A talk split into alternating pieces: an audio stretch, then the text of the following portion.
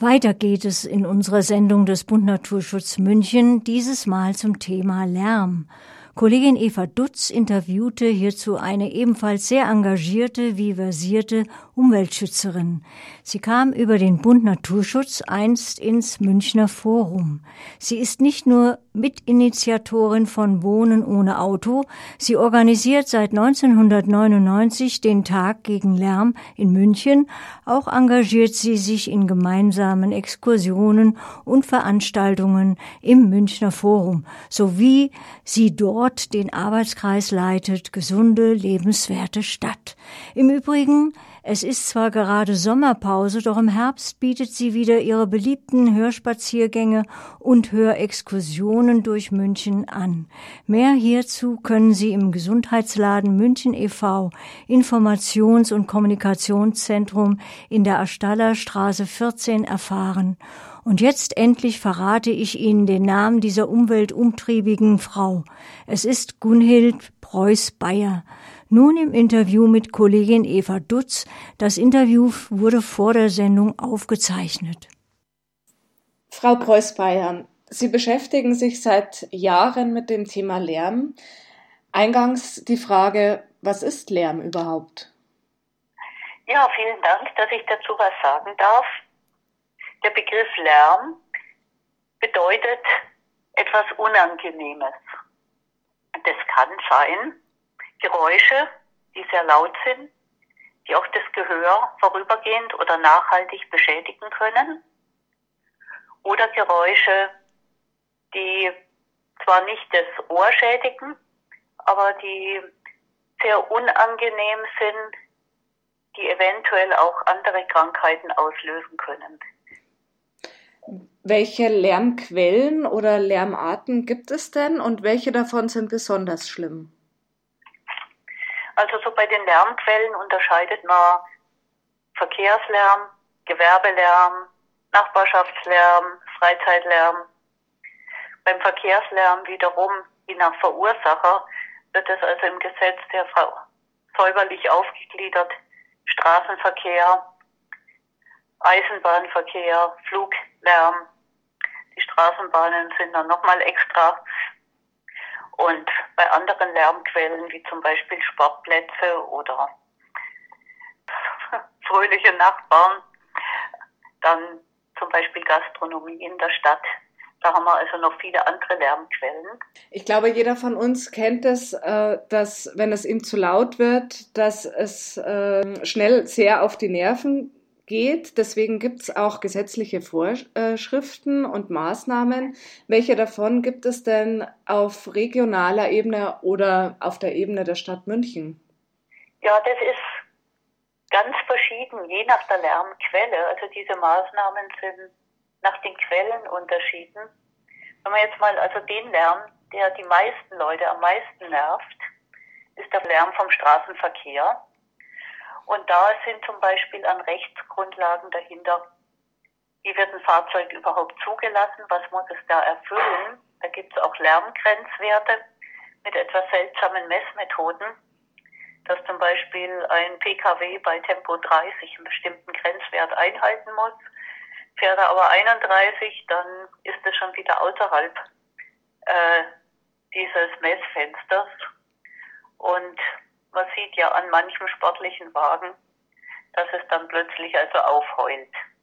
Dann äh, bei Eisenbahnen, da gibt es ebenfalls gewisse Vorschriften.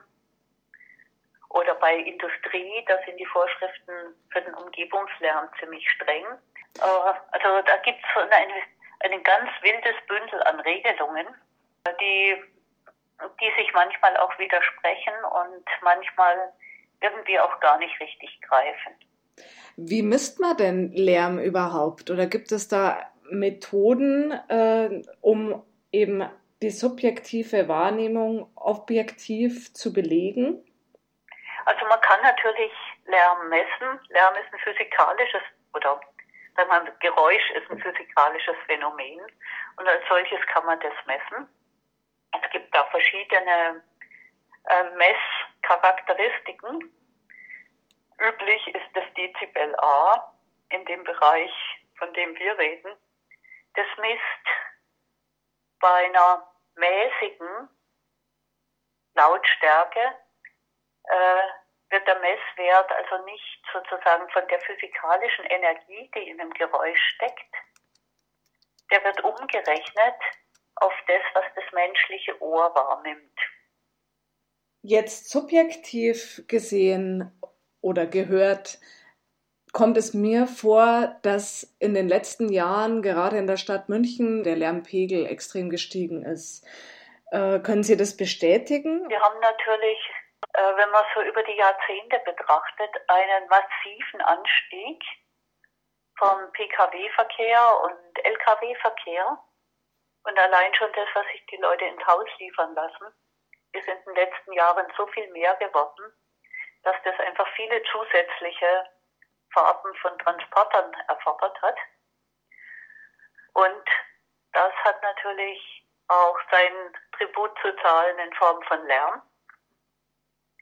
Es ist auch so, dass bei den PKWs, eigentlich könnte man die schön leise bauen, aber es gibt Hersteller, das nennt sich dann Premium, äh, die bauen absichtlich Lärm ein. Die haben sogar erreicht bei der EU das sogenannte Sportwagen. Also ich weiß nicht, ob es sportlich ist, im Auto zu sitzen, aber sogenannte Sportwagen dürfen also dann noch lauter sein als andere. Unfassbar. Und das natürlich führt dazu, dass es bestimmt nicht nur gefühlt, sondern auch wenn man nachmessen täte, lauter wird.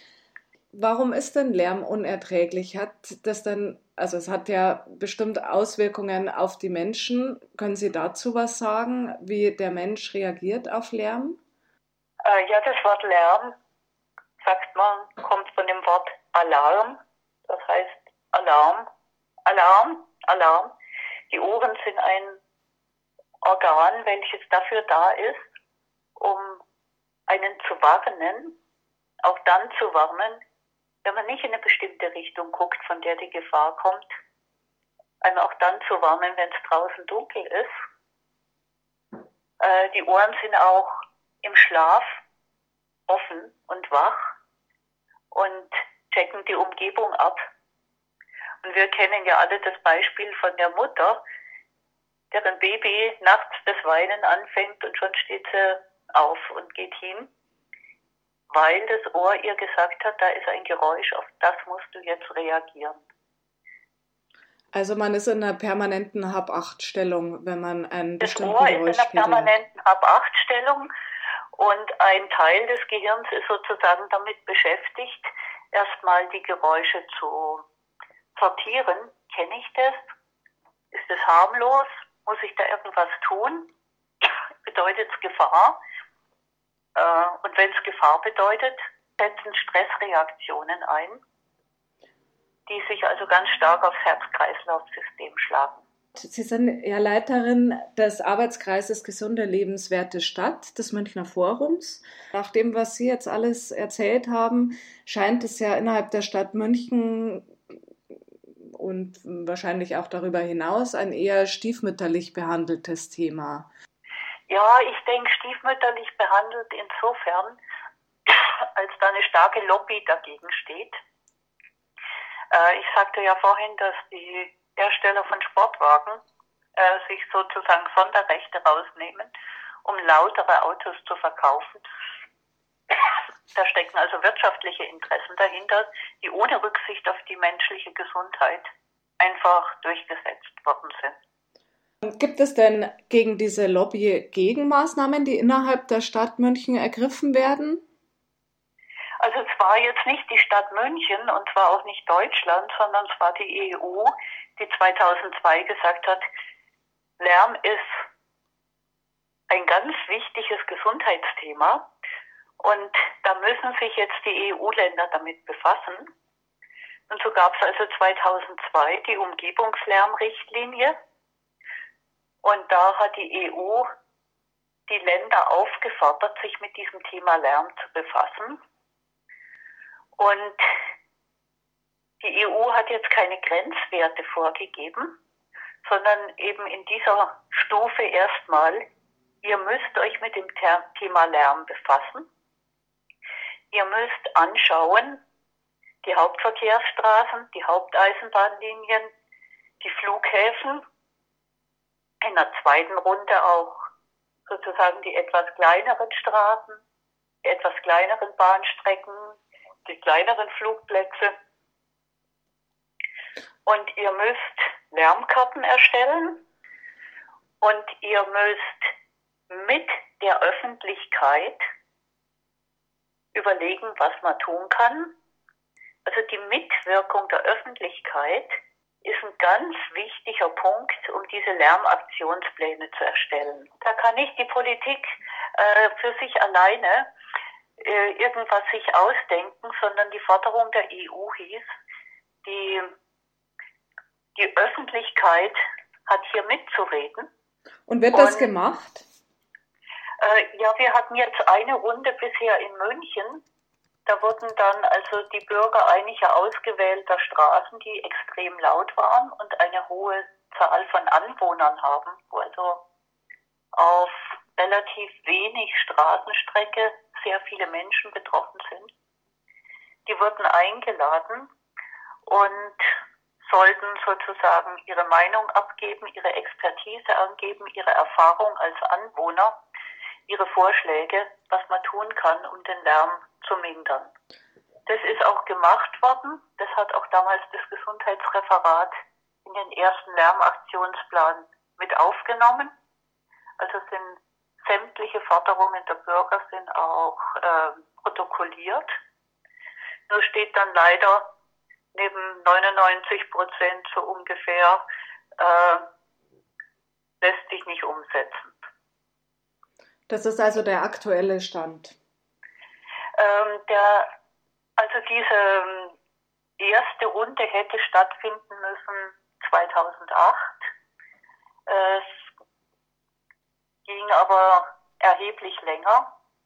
Der erste Lärmaktionsplan, den das Referat für Gesundheit und Umwelt vorgelegt hat, wurde vom Stadtrat zurückgewiesen und zwar deswegen, weil für zehn Straßenabschnitte die insgesamt also ungefähr fünf Kilometer von München Straßen ausmachen, äh, das Referat gesagt hat, hier fällt uns nichts anderes ein, als Tempo 30 anzuordnen.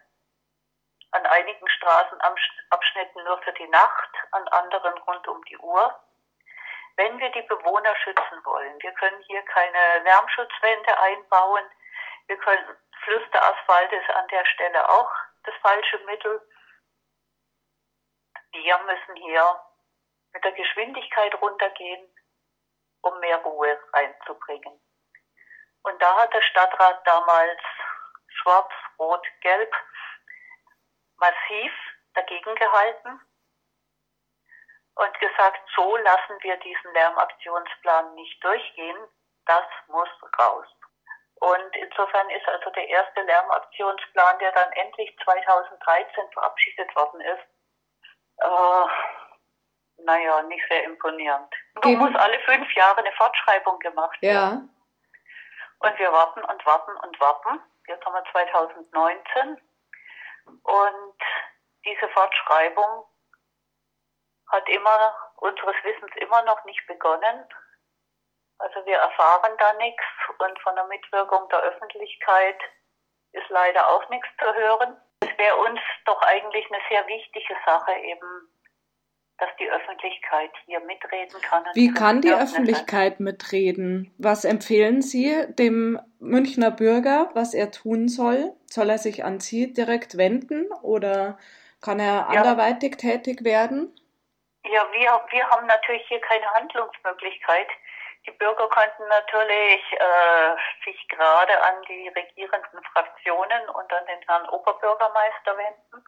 Nächsten Frühling sind Wahlen und sagen, hey Hopsa, wie ist denn das? Wie geht das jetzt hier weiter mit dem Lärm? Da will die Stadt jetzt endlich mal Maßnahmen ergreifen. Dann rufen wir unsere Hörer damit auf. Und ich danke Ihnen für dieses Gespräch. Vielen Dank. Ja, gerne. Also es wäre toll, wenn hier jetzt bald was weitergeht. Denn jedes Jahr mehr, was wir im Lärm leben, zerrüttet unsere Gesundheit auch mehr.